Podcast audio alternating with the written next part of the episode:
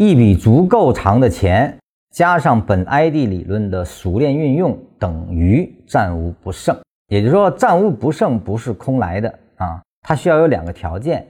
第一个，一笔足够长的钱，不能自己把它设定期限，让我们的交易不再能够继续下去啊。我们先得把自己的贪心克服掉，有多少钱就办多少事儿，尽量不要去做融资。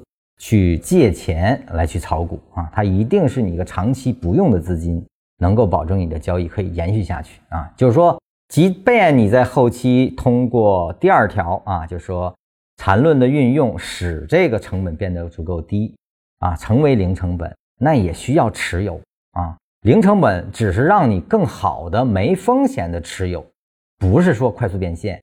一个零分本的筹码。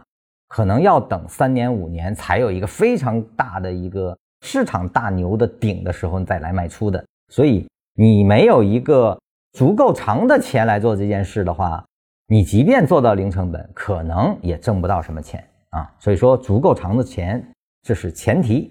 第二个就是本 ID 理论的熟练运用，也就是说，一要掌握，第二要熟练运用啊。掌握什么？光掌握买点买卖点还是不够的。你还要知道买点买卖点卖到底为了什么？为了就是零成本。